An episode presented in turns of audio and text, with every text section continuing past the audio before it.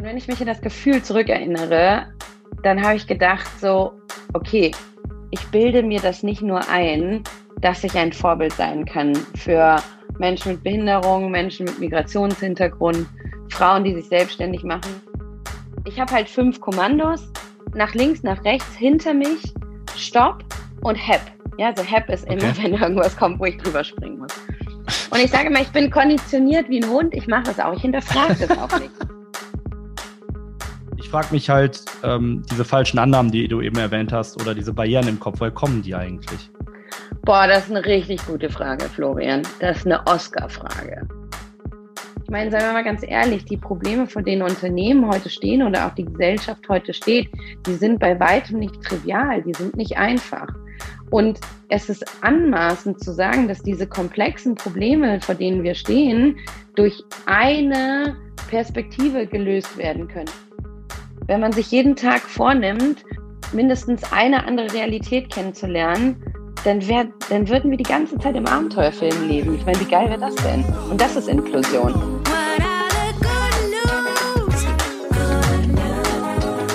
Schön, dass ihr wieder reinlauscht. Willkommen bei Weltaufgang, der Good News Podcast. Mein Name ist Florian Vitello und ich darf euch führen durch die heutige Folge Lina Rent. Wer unsere neue Internetseite www.good-news.info kennt, der weiß, wir haben vor kurzem eine aktuelle Studie vorgestellt, die im Grunde aussagt, dass Vielfalt tatsächlich messbare Vorteile für Unternehmen bringt. In der heutigen Folge unterhalte ich mich mit meinem Gast Lina Maria Kotschedorf darüber, welche Vorteile das sind und ob alte weiße Männer das wirklich interessiert. Aber jetzt zu Lina. Lina Maria Kotschedorf hat 15 Jahre Erfahrung im Business, Development, Management, Innovation und Coaching mit größeren Konzernen und Führungskräften. Ihre Fähigkeiten als Keynote-Speakerin nutzt sie aber neben ihren beruflichen Tätigkeiten auch als soziale Aktivistin. Trotz einer starken Sehbehinderung läuft die Deutsch-Brasilianerin Marathons für gemeinnützige Zwecke und engagiert sich für andere Menschen mit Netzhautdegenerationen in der Selbsthilfevereinigung ProRetina Deutschland e.V. Für ihr Engagement wurde sie ganz frisch mit dem diesjährigen German Diversity Award in der Kategorie Disability ausgezeichnet. Herzlichen Glückwunsch, Lina. Hallo Florian, danke für die Einladung und danke für die Glückwünsche. Ich freue mich total hier zu sein. Ja, und ich freue mich, dass du da bist. Ähm, du als Preisträgerin, ne? Lina, wofür steht der German Diversity Award? Ich glaube, darauf gibt es so viele Antworten. Deswegen würde ich dir jetzt einfach mal meine Wahrnehmung sagen. Für mich steht der German Diversity Award dafür, dass wir endlich aufhören, in unterschiedlichen Kategorien über Vielfalt zu sprechen. Der German Diversity Award, der hat natürlich trotzdem seine Kategorien, so wie ich in der Kategorie Disability gewonnen habe. Aber es geht darum, dass eben die gesamte Vielfalt die Innovation in deutschen Unternehmen nach vorne bringt. Es geht vor allem darum, wie eine, ein diverses Team, ein inklusives Team Probleme anders lösen kann, die Gesellschaft zukunftsfähig macht und am Ende auch die Unternehmen. Und was aus meiner Sicht das richtig Coole am German Diversity Award ist, ist, dass er eben auch so, sage ich jetzt mal, kleine Lichter wie mich ähm, ausgezeichnet hat und mir dadurch einfach eine ganz tolle Stimme gegeben hat für ein Thema, wofür ich brenne. Und äh, so als ganz kleines Licht, was heißt das dann für dich persönlich? Also hat das für dich eine ganz persönliche Bedeutung? Ja, absolut. Ähm, ich kann mich noch genau daran erinnern, ähm, an den Tag, an dem mir kommuniziert wurde, dass ich gewonnen habe. Und wenn ich mich in das Gefühl zurückerinnere, dann habe ich gedacht, so, okay, ich bilde mir das nicht nur ein, dass ich ein Vorbild sein kann für Menschen mit Behinderung, Menschen mit Migrationshintergrund, Frauen, die sich selbstständig machen, weil, ähm, wie du gerade gehört hast, ich erfülle halt drei Quoten. Also ich könnte, hätte mich in der Kategorie Gender nominieren können, in der Kategorie Ethnicity, weil ähm, meine Mama aus Brasilien kommt und ich in zwei Kulturen aufgewachsen bin, oder eben in der Kategorie Disability. Und einfach die Tatsache, dass in der Jury niemand sitzt, der mich vorher kannte oder äh, in irgendeiner Art und Weise, es klingt jetzt doof, aber mir was schuldet, ja, oder sagt so, Mensch, ich beobachte die Lina schon seit Jahren und es ist doch toll, was sie macht. Nein, es sind alles Menschen, die mich nicht kannten, die in unterschiedlichen Branchen und Unternehmen ähm, unterwegs sind, ähm, die mich in einem hart umkämpften Wettbewerbsfeld ähm, trotzdem, oder ne, gerade weil, ich kann es ja gar nicht so sagen, aber ähm, die ihm gesagt haben, ja, sie, sie ist diejenige, die das am besten verkörpert und sie gewinnt es deswegen. Und das ist so, ja, es sind eben mehr als Family, Friends and Fools. Ich glaube, das ist bei Startups, ne, mit denen ich halt auch schon seit Jahren zu tun habe und wo mein Herz für schlägt, eben so die, die dritte, vierte Finanzierungsrunde. Dann, wenn die richtig spannenden VCs auch endlich anfangen zu investieren. Ein bisschen kann man das vergleichen. Du hast mal ähm, gesagt in einem Interview, äh, Vielfalt ist eine Haltung und kein Trend. Was hast du damit gemeint? Ja, ich glaube eben, Vielfalt ähm, das heißt, jedem mit Neugierde zu begegnen. Ich glaube ganz ehrlich, dass wir in der ganzen Diskussion rund um Vielfalt und um Andersartigkeit, sage ich es jetzt, eben so viel von Annahmen ausgehen. Wenn du jetzt mal mein persönliches Beispiel nimmst, als Mensch, der eben mit vier Prozent Restsehfähigkeit nicht so richtig viel sieht, trotzdem aber ähm, gut klarkommt, ähm, sage ich jetzt mal ganz bewusst so, ähm, läuft nicht selten in eine Situation, wo jemand, der sehen kann, die Annahme trifft, was er jetzt machen muss, um mir zu helfen. Und ich sag dir, in 9,9 von 10 Fällen liegt er daneben, weil er eben nicht durch meine Augen sehen kann, weil für jemanden, der 100 Prozent sieht, es schwer vorstellbar ist, dass jemand, der 4 Prozent sieht, ähm, sich frei bewegen kann. Und das das ist genau das meine ich. Also die Haltung von Neugierde, Annahmen eben mal zur Seite zu legen und zu sagen, hey, was bedeutet es eigentlich, wenn man jetzt wie in meinem Fall wenig sieht? Oder was bedeutet es eigentlich für deine Identität, wenn du in zwei Kulturen aufgewachsen bist? Ähm, was bedeutet das für dich, wenn du ähm, mit 60 ähm, nochmal durch eine komplette digitale Transformation in deinem Arbeitsleben gehen musst? Also wirklich zu sagen, was bedeutet das für dich und, und ich möchte es gerne verstehen, weil da liegen so viele Lösungen drin. Und das ist eben eine Haltung. Mhm. Aber da, da ergeben sich bei mir jetzt sofort zwei Fragen. Ich mache auch äh, versprochen nur eine nach der anderen. Fangen wir mit der ersten an. Ähm, du sagst jetzt ja gerade, dass ähm, was diese Haltung betrifft, ähm, dass das sehr, sehr wichtig ist und ähm, dass es eben diese vielen falschen Annahmen gibt. Ich frage mich aber, wenn wir noch mal ganz kurz auf den Preis zurückschauen, ne? Da hattet ihr, also da war ja zur, zum Auftakt der Ausschreibung, hat Jens Spahn als Bundesgesundheitsminister ein motivierendes Vorwort geliefert. Dann äh, waren da super bekannte Gesichter in der Jury drin, wie Raul Krauthausen ähm, oder Unternehmen, die jeder kennt wie Twitter. Und wenn ich mir so dieses super einflussreiche Panel anschaue, frage ich mich halt schon, braucht es denn überhaupt 2020, 2021 in Deutschland überhaupt noch, ja, im Grunde genommen eine Preisverleihung dafür, dass ein Mensch von der Norm abweicht? Ich glaube, leider ja. Ähm, und das leider ist jetzt mal in Gänsefüßchen gesetzt, denn ähm, bis jetzt ist eben das Thema Diversity und Inklusion ähm, beziehungsweise viel, Vielfalt etwas, was stark eben in der Theorie diskutiert wurde oder eben als Trend definiert wurde, aber nicht in der Verantwortung von jedem von uns. Und deswegen glaube ich, es braucht eben heute noch Preise, die auch vor allen Dingen das mal ganzheitlich sehen, um eine Aufmerksamkeit und eine Nahbarkeit in die Thematik zu bekommen.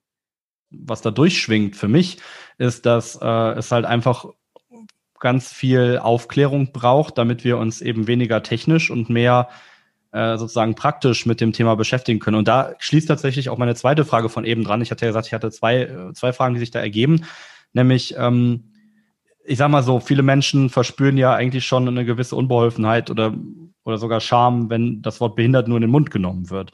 Und ich frage mich halt, ähm, diese falschen Annahmen, die du eben erwähnt hast, oder diese Barrieren im Kopf, woher kommen die eigentlich?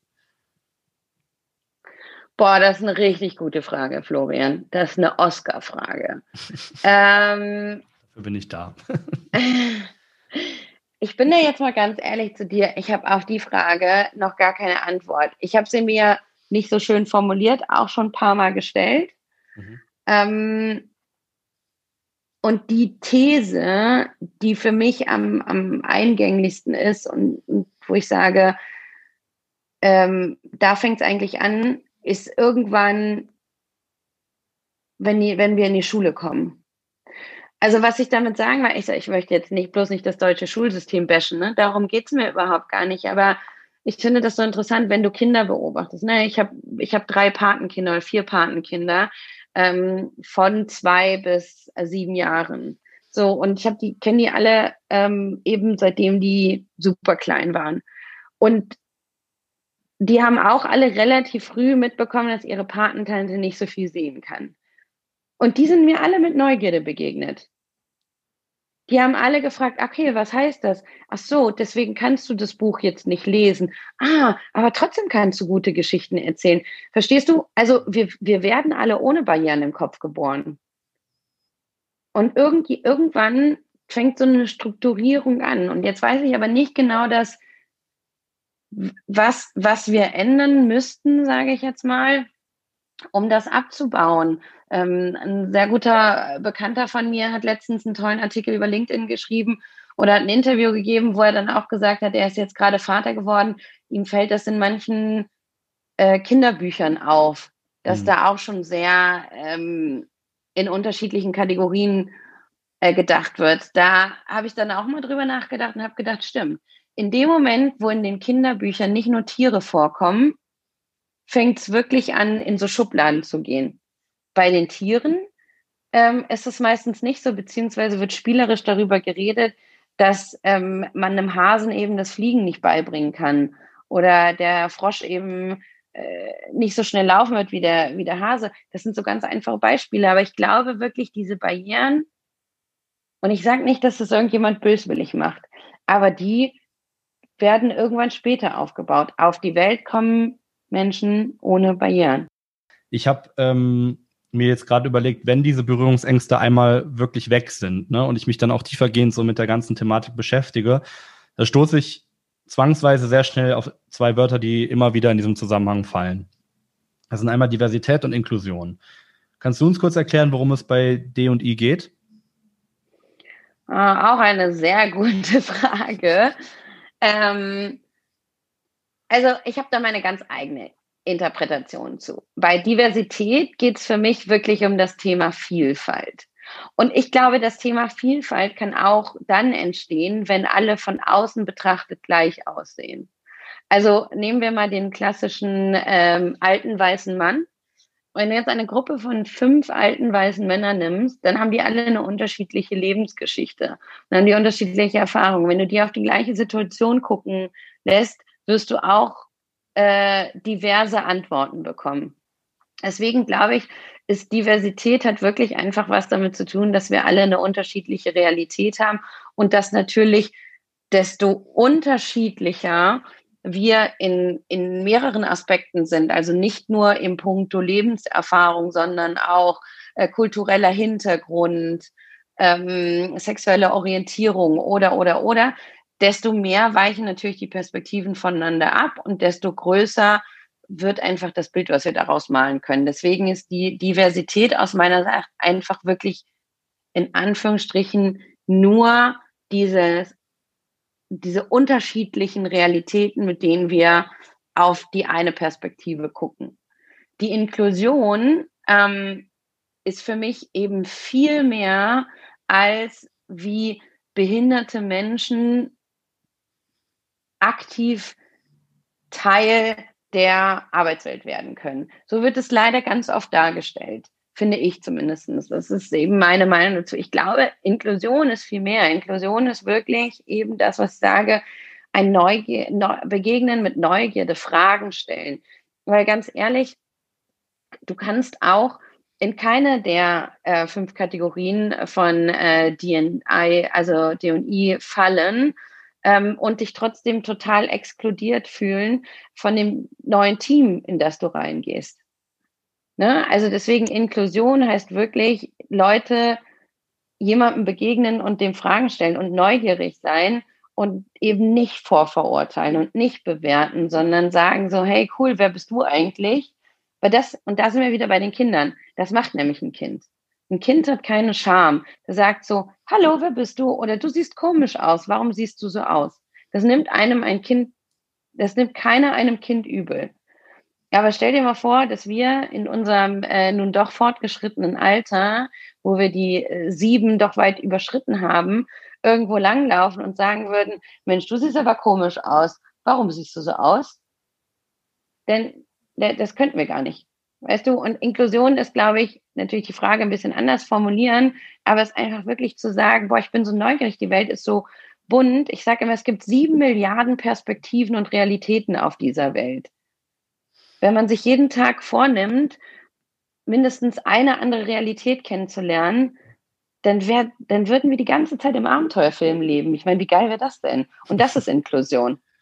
Ja, auf der anderen Seite wäre es aber doch vielleicht auch ein bisschen nervig, oder? Für Leute, die ähm, die ganze Zeit dann auch immer wieder gefragt werden, weil ich glaube, äh, das Problem, glaube ich, was, was ich so ähm, aus dem persönlichen Bereich kenne und auch schon von vielen Freunden ähm, gehört habe, ist ja eher so, dass wenn du zu einer Minderheit gehörst, also wenn du nicht eben die Mehrheit darstellst, dass Leute eben sich dann auch äh, sozusagen das Recht rausnehmen, das auch einfach zu fragen. Und das, was du auf der einen Seite positiv findest, da mehr Mut zu haben, könnte ja auch dann eine Belastung werden, oder? Du, da hast du mit Sicherheit recht und ich kann das auch nachvollziehen. Das ist eine sehr persönliche Entscheidung. Ich habe mich, ähm, das hat, glaube ich, auch einfach mit der, mit dem starken Einfluss der brasilianischen Kultur zu tun und mit meiner Mutter. Ähm, ich bin ich, ich, also ich persönlich spüre eine gewisse Verantwortung, weil ich eben ähm, durch die Behinderung, die ich habe, auch die Möglichkeit habe, Barrieren abzubauen. Deswegen, mich nervt es nicht. Mich nerven doofe Fragen. Ja, also mich nervt es, wenn die Leute fragen, warum trägst du keinen Blindenstock? Das ist eine Frage, die mich nervt. Weil ich mir denke, so, wer sagt denn, dass ich einen tragen muss?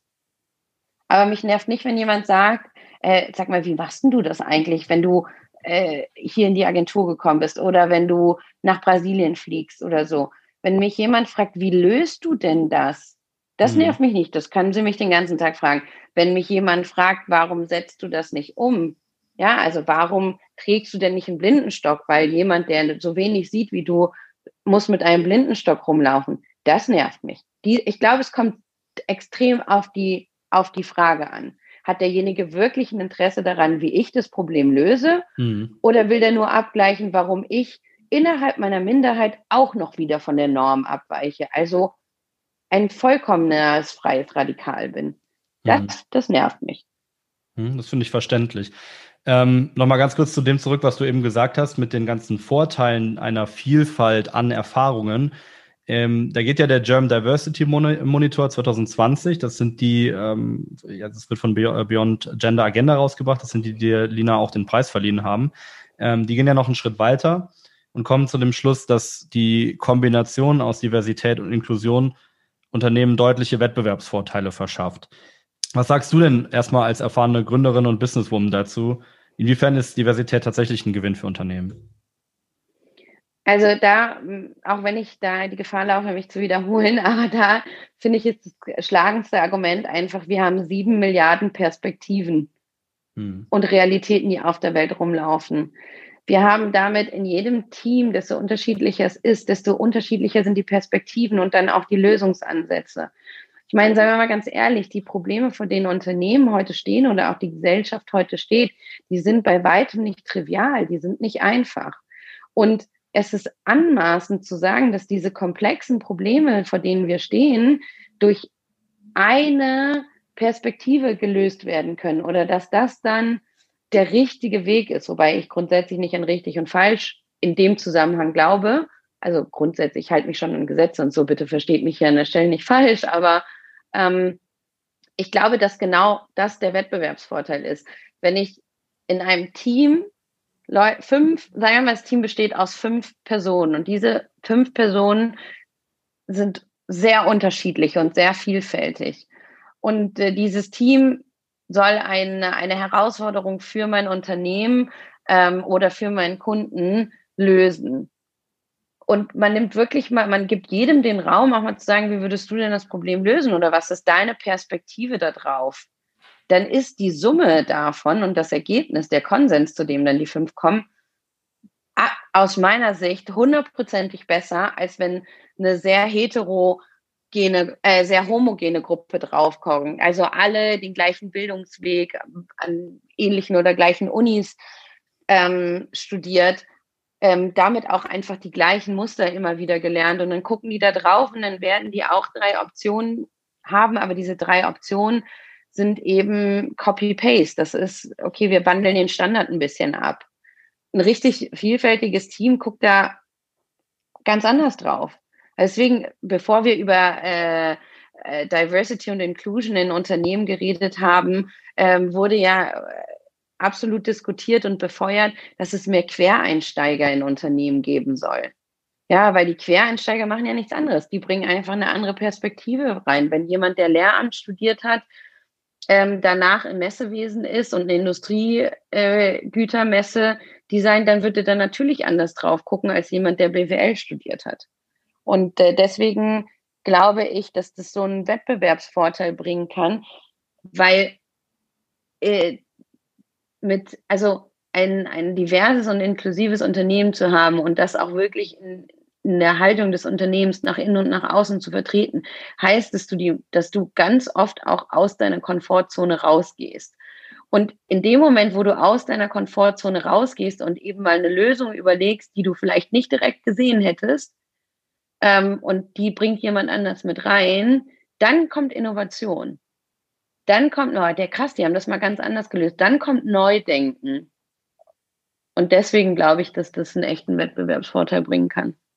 Obwohl ich das wahnsinnig ähm, irgendwie klar finde, oder ich sage mal, das ist, das ist ein klassischer No-Brainer eigentlich. Irgendwie klingt total logisch, was du sagst. Ähm, klar, neue Menschen kommen rein, neue Perspektive, genau wie der Vergleich zu den Quereinsteigern.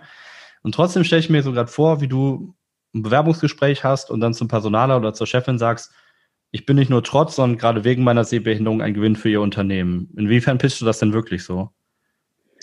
Das ist auch eine ganz spannende Frage, weil da gibt es eine Entwicklungskurve.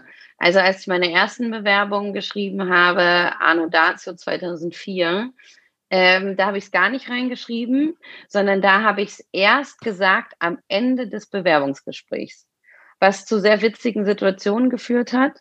Ähm, dass nämlich der Personaler, also meistens waren zwei oder drei Leute im Bewerbungsgespräch und die oder derjenige, der äh, das Protokoll geführt hat, ähm, hatte ganz oft notiert, ist unsicher, kann ich in die Augen gucken oder ähnliches. Und ich habe zu der Zeit eben immer ganz am Ende des Interviews gesagt, weißt du, wenn dann diese Frage kommt, haben Sie noch Fragen? Da habe ich dann geantwortet so, nee, ich habe noch, ja, ich habe eine Frage und zwar, wie sieht es bei Ihnen eigentlich so mit Inklusion aus? So, und dann war das meistens schon der Punkt, wo die gesagt haben, so, äh, ja, und dann kam halt so eine standardisierte Antwort, meistens von der vom Personaler oder der Personalerin habe ich gesagt, ja, ich habe einen bestimmten Grund, warum ich frage, denn ich bin stark sehbehindert. Mhm. Und das war ganz interessant, weil dann ist wirklich so, dann haben die halt angefangen, in ihrem Protokoll alles durchzustreichen, weil dann hatten sie ja eine Erklärung dafür. Ähm, da, das war eben vor 16 Jahren, wo ich das erste Mal Bewerbungsgespräche und Bewerbungen mhm. hatte. Und über die Zeit habe ich mich natürlich auch weiterentwickelt und habe meine Behinderung ganz anders an, anerkannt. Ja, also so wie ich die heute äh, mit stolzer Brust trage und sage, die ist eben Teil von mir und sie bringt mir auch, hat auch gewisse Stärken in mir noch mehr gestärkt. Das war ja nicht immer so. Es gab auch äh, eben Zeiten, in denen ich das ähm, eben versucht habe, so wenig möglich wie möglich nach vorne zu stellen. Ähm, aber ich kann dir ganz ehrlich sagen, als ich mich für meinen letzten Job, also bevor ich gegründet habe, war ich drei Jahre in einem, in einem äh, Unternehmen und äh, das hatte ich nachdem ich mein MBA gemacht habe und da hatte ich es im Anschreiben drin. Also weil ich eben gedacht habe, ich will überhaupt gar nicht eingeladen werden in Unternehmen, was mich nicht einladen würde und nicht neugierig darauf wird, wenn ich das in meinem Anschreiben drin habe. Das finde ich äh, spannend, dass es da so eine Entwicklungskurve gab. Ähm, jetzt bist du ja nicht nur in Unternehmen als Angestellte unterwegs gewesen, hast da Erfahrungen gesammelt, sondern du bist mittlerweile ja auch als äh, Coach für Unternehmensvorstände unterwegs und hast dadurch einen sehr direkten, intimen Einblick in die Lebensrealität von Führungskräften. Denken denn Chefs, und das sind ja, da sind wir wieder bei den mehrheitlich weißen, alten weißen Männern, die sind es ja nun mal zahlenbasiert immer noch, denken die denn wirklich so offen? Also meine ganz ehrliche Meinung dazu ist, ich glaube, sie würden so offen denken wollen und erlauben es sich selber nicht. Okay, das musst du uns noch ein bisschen ausführlicher ja, erklären. Das habe ich mir gedacht. Also zumindest die, mit denen ich Kontakt hatte, ne? Und, und die, die, mit denen ich auch zusammenarbeite. oder auch ins Gespräch komme, da merkt man oft, dass die das schon grundsätzlich spannend finden, dass die sich auch mit dem Thema Diversität und was bedeutet das für mein Unternehmen ähm, nicht nur damit auseinandersetzen möchten, weil das gerade eben wichtig ist oder viel diskutiert wird, sondern die ein wirkliches Interesse hätten, ähm, da auch mehr Mut zu haben, äh, mal was Neues auszuprobieren. Jetzt kommt es aber echt darauf an, in was für einem Unternehmenskontext sind die, wie, was sind deren Erfahrungen, dass denen auf eine gewisse Art und Weise dieser Mut abtrainiert wurde.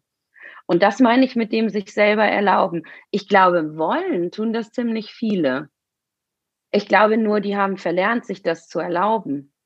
Das finde ich wirklich eine sehr, sehr spannende Perspektive auf das ganze Thema. Ähm, ich höre jetzt aber gerade, dass wir im Hintergrund schon so eine ganz leichte, nette, fröhliche Jazzmusik hören können. Und das bedeutet bei uns im Podcast, liebe Lina, immer, dass wir jetzt die Zeit haben, uns eine Tasse Tee zu machen. Grab your cup and saucer. It's time for tea.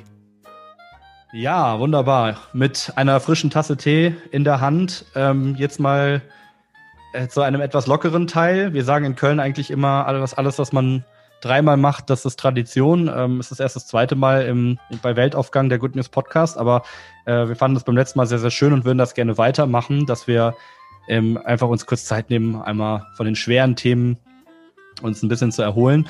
Und deswegen jetzt äh, eine ganz seichte Frage an dich, Lina. Aus welcher Tasse trinkst du deinen Tee? Ich trinke meinen Tee aus meiner Einhorntasse. Mhm. Und meine Einhorntasse, da ist nicht nur ein Einhorn drauf, sondern da sind auch Regenbögen drauf und ähm, Sterne drauf. Also es ist ganz viel äh, Unterschiedliches drauf. Und das Besondere ist, die ist eigentlich weiß und die, das Einhorn und der Regenbogen so, die sind schwarz, aber wenn ich meinen heißen Tee reingieße, dann wird das alles bunt. Und die Tasse hat mein ähm, zukünftiger Mann mir letztes Jahr zum Nikolaus geschenkt. Jetzt muss man dazu wissen, dass wir uns auch letztes Jahr erst kennengelernt haben. Ähm, mhm. Das ging alles ziemlich schnell bei uns, weil wir wussten, dass das passt. Ähm, und das war unsere erste Adventszeit zusammen und unser erster Nikolaus. Und diese Tasse, ähm, die hat er mir eben geschenkt, nicht nur weil ich Einhörner liebe, sondern weil er gesagt hat, die ähm, spiegelt halt eben diese, dieses Bunte, was ich bin, äh, wieder und dass man mit mir ernsthaft reden kann und dass man mit mir aber auch Spaß haben kann und dass ich eigentlich auch so ein bisschen verrückt bin und rumspringe und äh, deswegen ist das meine Tasse. Bist du trotzdem, bist du so ein Glitzergirl? Äh, ich kann es sein. Kannst es sein. Aber ähm, also ich bin deutlich weniger Glitzer heute, als ich es noch vor 15 Jahren war ich hatte mal so eine richtig krasse Pink-Phase in meinem ersten Studium, so mit Arc-Boots in Pink und so. Habe ich auch so, muss ich sagen, das war auch so ein bisschen mein äh, Stereotyp, weil ich so dachte, als Deutsch-Brasilianerin, dass ich das nicht ganz äh, sozusagen ganz an dir vorbeigegangen sein kann. Oh no, oh no. Ich bin, also ich würde eher für, aufs Essen verzichten als auf meine Maniküre, Pediküre und meinen Friseur. Also da habe ich die absolute Brazilianness mitgenommen. Ah. also, ich erfülle den kompletten Stereotyp, was man so sagt von ähm, Jake, also mein zukünftiger Mann. Der ist immer so witzig, weil er ist Brasilianer.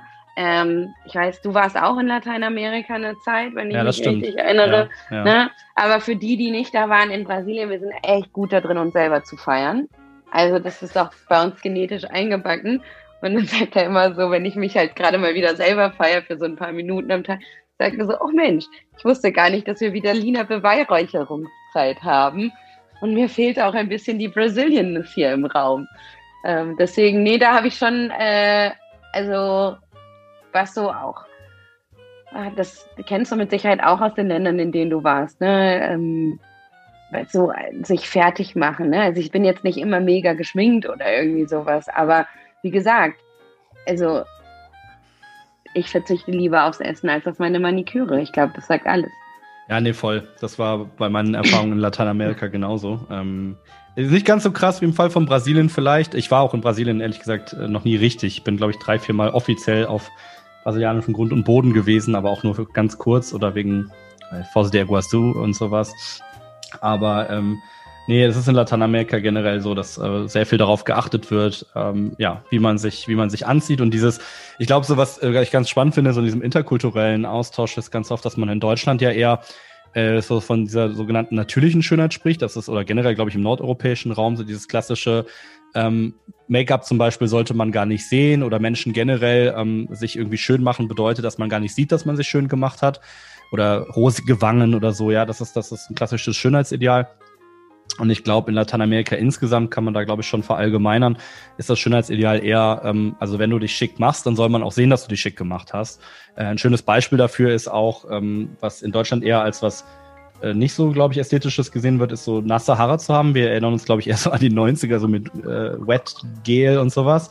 Ähm, und äh, in Lateinamerika ist es ja dann, wenn du rausgehst, machst du dir halt irgendwie, hast du frisch geduscht, hast noch nasse Haare oder machst dir ein Gel rein, damit deine Haare nass aussehen, damit es eben auch aussieht, als hättest du frisch geduscht, weil das machst du auch drei, viermal am Tag, vor allem wenn es heiß ist, ist das auch wichtig und es ist ein Zeichen von Hygiene. Ähm, und ja, also absolut so, da, da klaffen Welten auseinander. Ja, das stimmt. Und das ist ganz spannend, wenn man da so äh, eben beides gelebt und mhm. erlebt hat, weißt du, so wie du und ich. Weil ich finde, man kann sich dann so also ich weiß nicht, wie es dir dabei geht, ne? aber ich sag mir so, ich mache das halt, weil ich es gerne mache, weil ich, weil ich das auch für mich mache. Meine Mama hat zum Beispiel auch immer, die hatte ihr Büro bei uns zu Hause im Haus, die ist auch Unternehmerin und die ist immer morgens aufgestanden, ähm, also ja, aufgestanden, klar, aber dann hat sie sich auch fertig gemacht und schick angezogen und geschminkt und parfümiert und, und ist dann in das Zimmer gegangen, von dem, aus dem sie gearbeitet hat. Und das hat sich halt total bei mir eingebracht, weil sie gesagt hat, nein, ich gehe ja, ich gehe ja zur Arbeit. Es ist ja egal, wo es ist. Das, das ähm, finde ich eine klasse Einstellung. Und, und, und, also jetzt in Covid-Zeiten. Ich wollte gerade sagen. Habe ich auch gerade gedacht. Aber das hat sich so angebracht. Und Mama hat halt immer gesagt, die hat gesagt, ich mache mich jetzt nicht schick, nur weil ich einen Kundentermin habe oder nur für deinen Vater. Also, nein, ich mache das für mich. Und, und ich glaube, das ist das Vorbild, mit dem ich aufgewachsen bin, ist, dieses, und ich glaube, das ist natürlich der Vorteil, wenn du dieses, dieses Brasilien-Sein erlebst in, ein, in, einem, in einem Hintergrund oder in einem Zusammenhang, wo es aber nicht von dir erwartet wird. Ne, deswegen, das meinte ich mit, wir beide haben, können uns halt aus, beid, aus beiden Welten so das Beste rausnehmen. Aber in Brasilien kann es ja auch überhand nehmen. Also das muss man ja an der Stelle auch ganz ehrlich sagen. Ne, dieses ja, eben, du darfst kein Kleid wiederholen. Ähm, mhm. Und also das sind ja so Sachen, wo ich mir sage, oh, ey, vor allen Dingen vor dem Hintergrund Minimalisierung ähm, und auch Nachhaltigkeit, ähm, hätte ich da überhaupt keinen Bock drauf. Mhm. Ganz ehrlich. Bevor wir jetzt aber ähm, komplett mit dem Thema ja. abrutschen, weil ja. äh, ich ja, glaube ich, könnte ich noch eine neue, ganz neue Folge mit dir drüber machen. ähm, ich würde sagen, äh, Teezeit vorbei. Lass uns noch ganz kurz darüber sprechen vor der Teepause. Da hast du ja vor allem dafür plädiert, hm, dass wir alle mehr miteinander reden. Und äh, ja, im Grunde genommen geht es da ja, ja um weniger Angst vor so vom vermeintlich tabu, äh, tabuisierten Themen. Ich könnte mir vorstellen, das ist sicherlich einer der Gründe, warum du auch in der Selbsthilfevereinigung ProRetina Deutschland e.V. dich engagierst. Äh, kannst du uns davon ein bisschen was erzählen, was du da, was du da genau machst? Ja, ähm, erstmal stimme ich dir da ähm, komplett zu. Das ist einer der Gründe, warum ich mich bei ProRetina engagiere, weil eben ProRetina, äh, für die, die es nicht kennen, eben nicht nur ein Verein ist für Menschen mit ähm, Netzhauterkrankungen und dort unglaublich viel und tolle Sachen im Bereich der Forschung macht, sondern die als eine ihrer Grundsäulen wirklich das Thema selbstbestimmtes Leben haben. Und das ist so das, was mich auch also was damals schon mein Vater, als ich die Diagnose hatte, begeistert hat, aber mich jetzt auch über die letzten Monate und Jahre eben stärker da reingezogen hat, ähm, weil ich das weil die das auch wirklich ernst meinen. Also die sagen das nicht nur und dann reden sie aber doch nur in ihrem kleinen geschlossenen, sondern vor allen Dingen in diesem Jahr haben sie sich ja wirklich ernsthaft das Thema auch Social Media angenommen, auch Aufklärung, auch Beispiele zeigen. Ähm, und darüber haben wir uns ja auch kennengelernt. Ähm, und das finde ich halt, das finde ich cool. Und da bin ich jetzt aktiv in dem Team, was sich um Instagram kümmert, mit drin und gucke halt, dass ich auch mit, mit meinen äh, Geschichten, die ich erlebe, ähm, oder auch mit dem, was ich schon gelernt habe. Ich meine, es ist, Es ist ähm, Segen und Fluch zugleich, wenn du in, in deiner Kindheit schon so stark sehbehindert wirst. Ähm, aber der Segen dahinter ist, ich weiß halt, ich weiß halt, wie es sich anfühlt, wenn alle um dich herum 18 sind und ihren Führerschein machen. Ist kein tolles Gefühl. Ja, da kannst du so selbstbewusst sein, wie du willst und tolle Eltern haben und so, aber es ist doof. Ja, und ähm, im, jetzt mit mittlerweile 37 kann ich halt über das Mitwirken bei den sozialen Medien bei ProRetina halt auch was zurückgeben indem ich eben sage, so äh, für, für junge Menschen, die dann vielleicht darum, dass ich denen auch sage, ja, es ist auch in Ordnung, dass du dich gerade doof fühlst damit, weil es ist auch doof. Oder wenn du flirten gehst, ja. Also wenn man dann so, jetzt natürlich, gerade können wir uns das alle nicht vorstellen, aber es gab ja auch eine Zeit vor Corona. Ähm, und das, das Frustrierendste ist, du kannst einfach diesen Augenkontakt nicht herstellen. Das geht nicht. Und, und das, das knabbert ganz schön am Selbstwertgefühl. Und es knabbert auch am Selbstbewusstsein. Und ähm, ich hatte damals leider niemanden, an den ich mich orientieren konnte oder der mir mal gesagt hat, es ist auch okay, weil alle um mich herum eben sehen konnten, ähm, weil ich eben auf eine Regelschule gegangen bin, worüber ich auch sehr glücklich bin. Aber ähm, da das eben, da finde ich es cool, Poretina macht das eben für junge Leute, für mittelalte Leute, für ganz alte Leute, für, für Personen, die eine Netzhauterkrankung ähm, im Kindesalter bekommen, aber auch genauso für, für Menschen, die das im, im hohen Alter bekommen. Das heißt, auf eine gewisse Art und Weise, fällt mir gerade so beim Sprechen auf, ähm, ist das, was mich an der ProRetina auch so begeistert und fasziniert, ist, dass sie eben innerhalb der Netzhauterkrankung super inklusiv sind weil keine Netzhauterkrankung ist besser oder schlechter als die andere, egal ob du die mit 65 bekommst oder mit 5. Und ähm, es geht immer darum, wie kannst du damit selbstbestimmt leben, Spaß haben und ähm, eben, ja, also der Schreiber deiner eigenen Geschichte sein. Und das finde ich toll. Damals beispielsweise, äh, das war 1992, als die Diagnose gestellt wurde bei mir, und du musst dir das mal überlegen, wir saßen beim Augenarzt, weil die eine Mitarbeiterin meiner Mutter festgestellt hat, ich kann den Kalender nicht lesen. Und ähm, dann sitzen wir bei dem Augenarzt in der Praxis und er sagt zu meinen Eltern, ähm, also ich bin gerade von einem Netzhautseminar gekommen äh, und ich glaube, ihre Tochter hat progressive Zöpfendystrophie. Ich hoffe, dass ich mich irre. So, und hat mich dann nach Berlin geschickt und dann war ich mit Papa in Berlin und dann war ich in Brasilien und dann ähm, haben meine Eltern was ganz Cooles gemacht. Die haben mir das die ganze Zeit als Abenteuergeschichte verkauft und ich durfte die Schule schwänzen. Und damit fand ich das alles gar nicht so schlimm. wo, wo ich auch immer sage, so, ne, äh, es kommt auch immer darauf an, welche Geschichte du erzählst. Meine Eltern haben eben äh, immer hinter geschlossenen Türen für sich das mit sich ausgemacht, aber sie haben mir erstmal gesagt, so, sie haben mich erstmal gar nicht Sie haben mir das mit sehr viel Leichtigkeit gegeben. Also es ging nicht darum zu sagen, äh, das ist alles gut und alles schön und, und hey, ähm, die Sonne scheint, äh, sondern es ging einfach darum, sie haben mich nicht mit etwas belastet, was mir eh nichts gebracht hätte, weil diese ganze Sorge, das haben sie mir erst 25 Jahre später gesagt, diese ganze Sorge, die sie umgetrieben hat, was heißt das? Ähm, was bedeutet Diagnose? Ich meine, mir kann bis heute keiner sagen, ähm, ob und wann ich in welcher Form erblinde.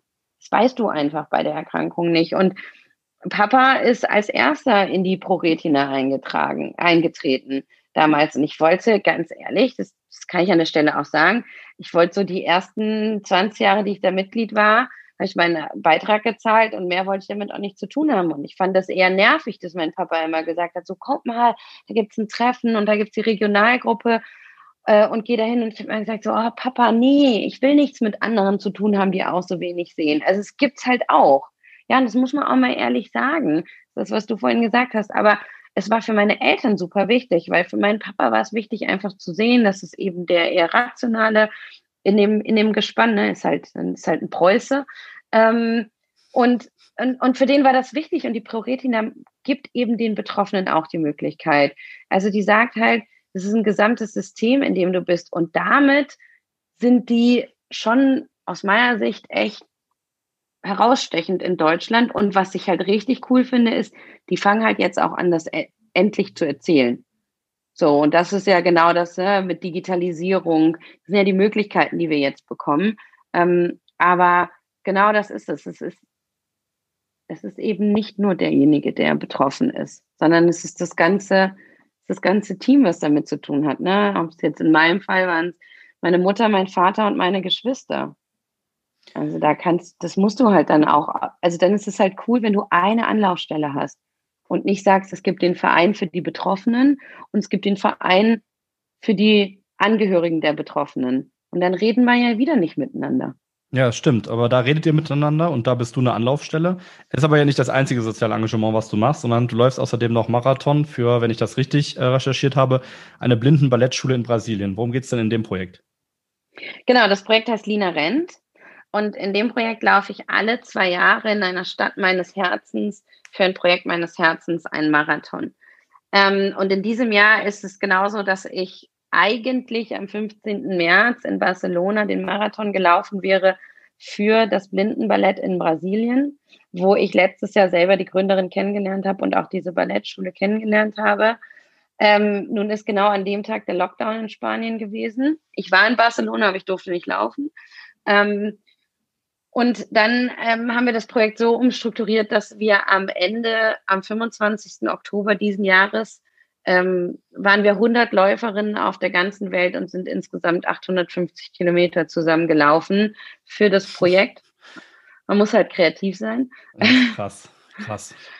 und, ähm, und das ist es, ne? Also in diesem Jahr wäre es halt Barcelona, in 2022 laufe ich New York.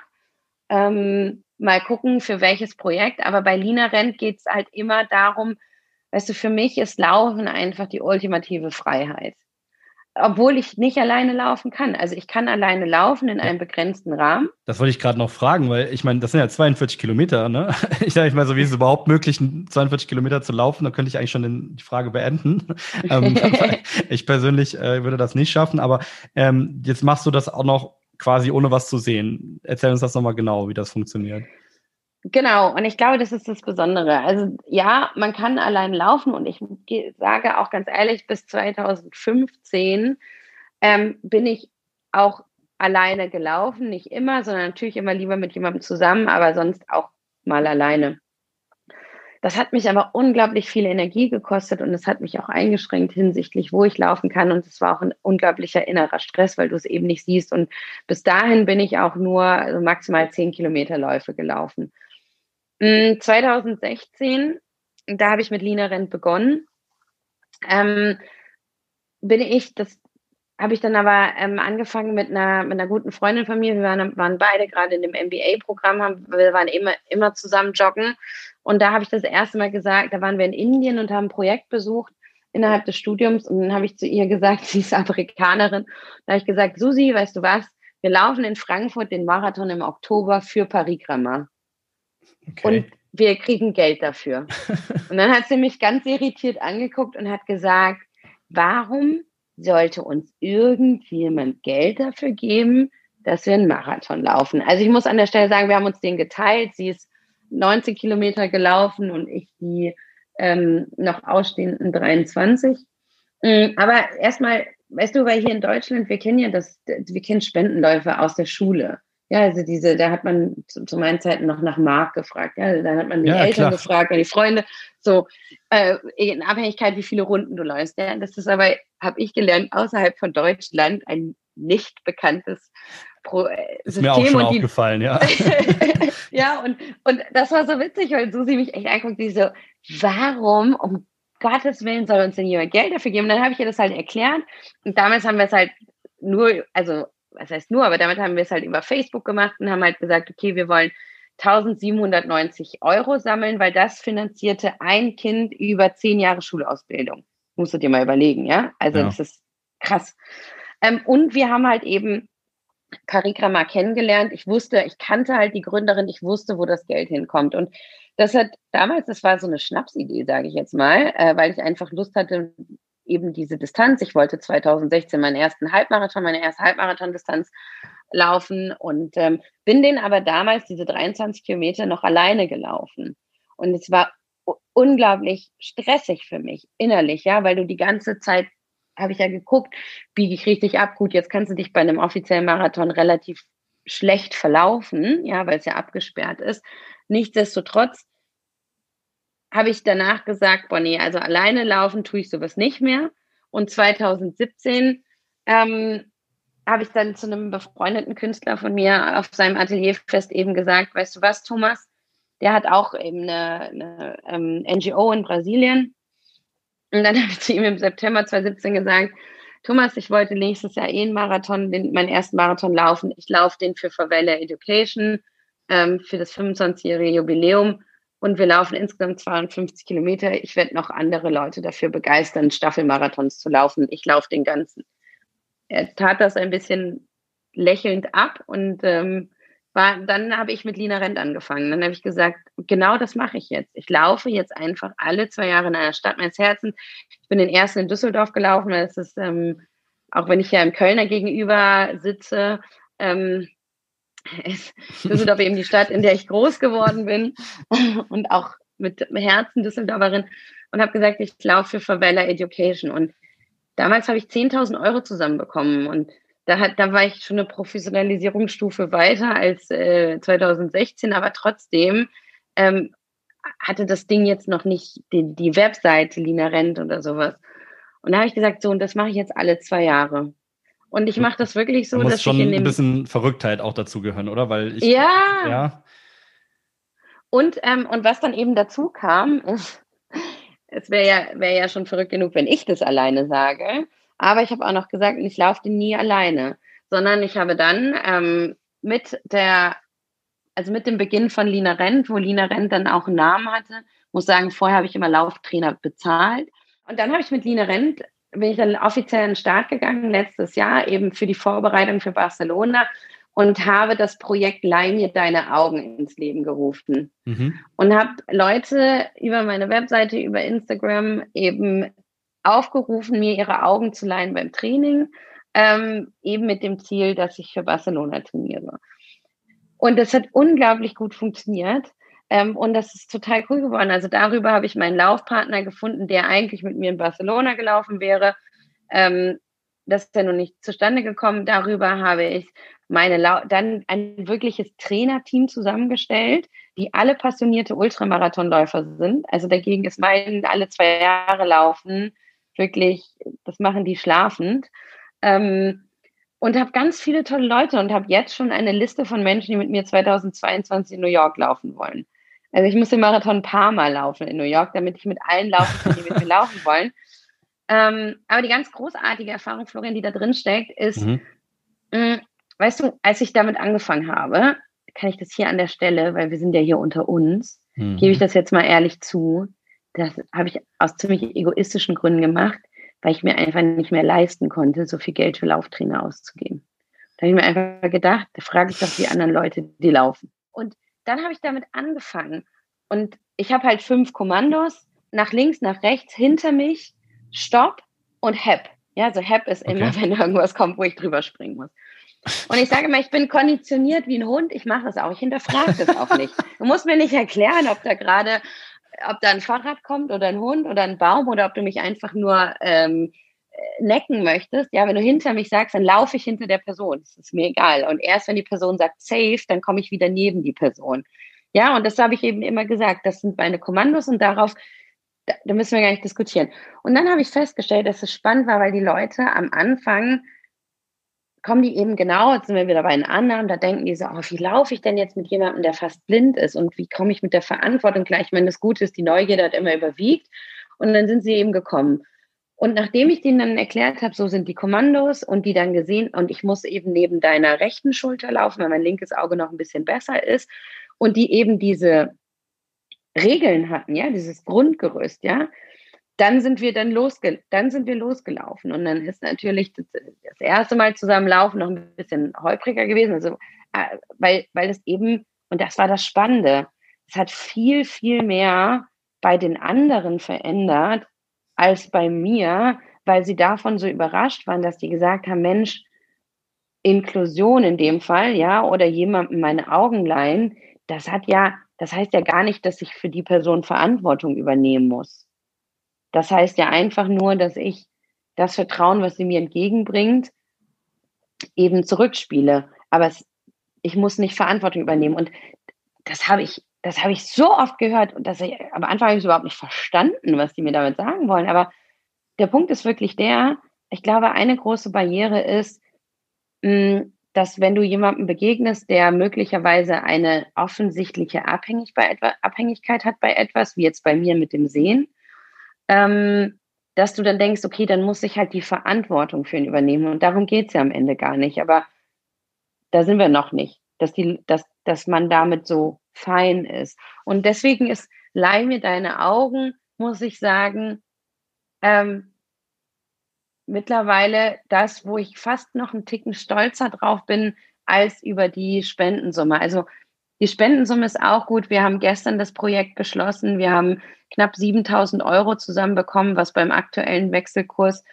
ähm, halt knapp 40.000 Reais sind, was unglaublich cool ist und, und die ähm, Blindenballettschule auch total begeistert ist, weil sie, und das war mir auch nicht bewusst, aber sie haben gesagt, weißt du, Lina, das ist nicht nur überhaupt Spendengeldern, aber das ist Spendengelder innerhalb de, der Covid-Zeit, und Menschen zu mobilisieren, dass 100 Menschen laufen, das ist eine echte Leistung. Mhm. Ja, das, dem kann ich mich absolut nur, doch, du sagst jetzt schon, dass du siehst das nicht so, weil du ja, so mhm. bescheiden bist, aber ich, ich sehe das absolut so, weil ich finde, da bist du nämlich immer sehr bescheiden im Gegensatz zu äh, deiner brasilianischen Ader, von der du eben sprachst, so die Wiener Show, aber ich finde, ähm, das ist schon ein großer Deal, irgendwie sich für andere zu engagieren, ist, das erfordert einfach immer ähm, sich aufzuraffen und einfach auch Energie rein zu investieren. Und ich merke einfach, dass du wahnsinnig viel Energie investierst in alles, was du tust. Und das ist, glaube ich, heute auch in unserer Podcast-Folge total äh, unseren Zuschauerinnen, äh, unseren Zuhörerinnen äh, äh, klar geworden. Deswegen möchte ich dich zum Schluss noch fragen, so auf einer Skala von 0 bis 10, wie ausgebrannt bist du eigentlich am Ende der Woche? Das ist eine total spannende Frage, weil ich würde es gar nicht sagen am Ende der Woche, weil ne, man sagt ja so schön hier in Deutschland, als Selbstständiger arbeitest du selbst und ständig.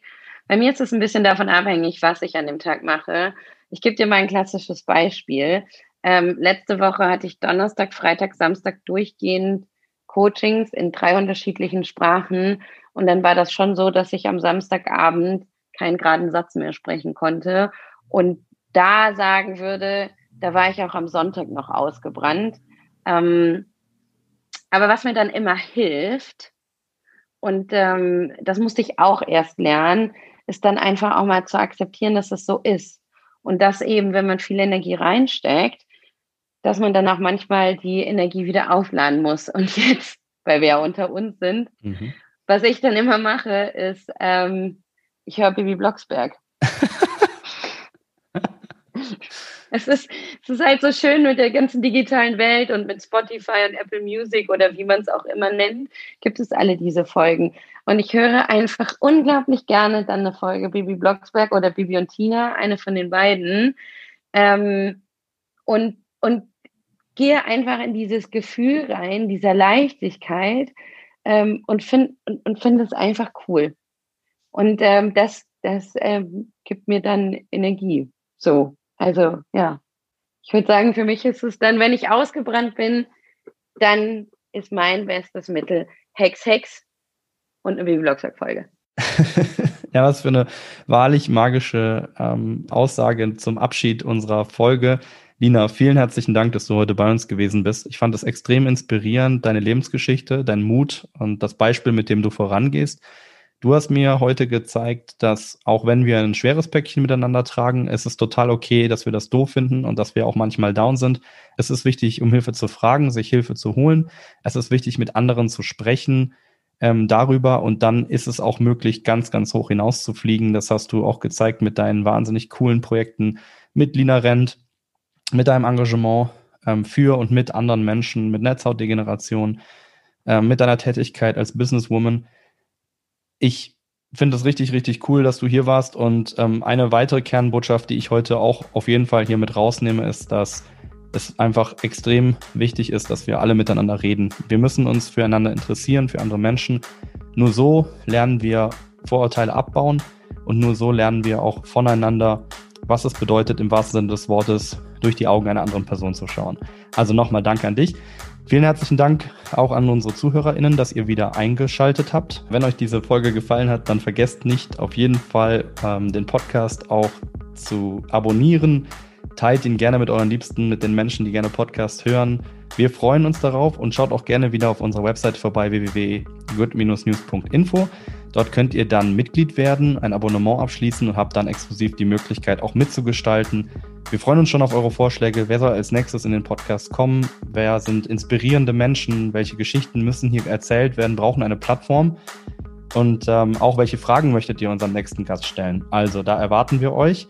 Ich wünsche euch, ich wünsche uns jetzt allen eine weiterhin besinnliche und schöne Adventszeit und bitte bleibt gesund. Bis bald. Tschüss.